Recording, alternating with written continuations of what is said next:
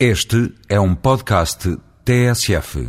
O Dr. Vítor Constâncio, governador do Banco de Portugal, veio afirmar esta semana que Portugal, perante a crise e ao contrário de Espanha, não está em condições orçamentais de baixar os impostos ou aumentar a despesa pública.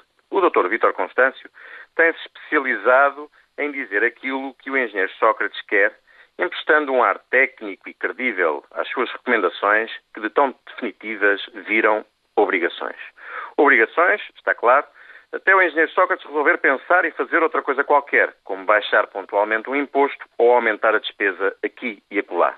Nessa altura, com o mesmo ar compenetrado e infalível, o Dr. Vítor Constâncio ajusta o discurso à realidade, abençoando o que o engenheiro Sócrates quiser.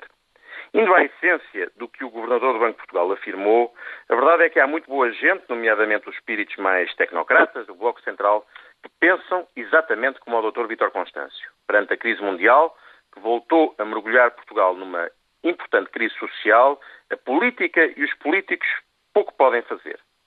Quem não puder pagar os seus empréstimos, quem estiver desempregado e a passar dificuldades, quem até estiver a passar fome, que se dane. O equilíbrio orçamental é a razão de ser da política. Acontece que não tem que ser assim. À política e aos políticos pede-se ousadia, imaginação, criatividade, capacidade de assumir riscos. De que vale a política se não servir para liderar nações e inspirar esperança é nos momentos de crise?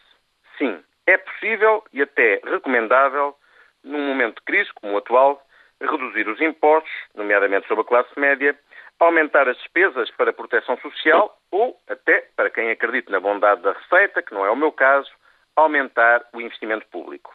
O déficit estúpido morreu. O Pacto de Estabilidade tem hoje regras flexíveis, adaptáveis a momentos de crise. A política não pode viver rendida aos dictames de tecnocratas cinzentos. Precisa, antes da ousadia, dos que verdadeiramente lideram e têm como principal missão devolver a esperança aos seus cidadãos.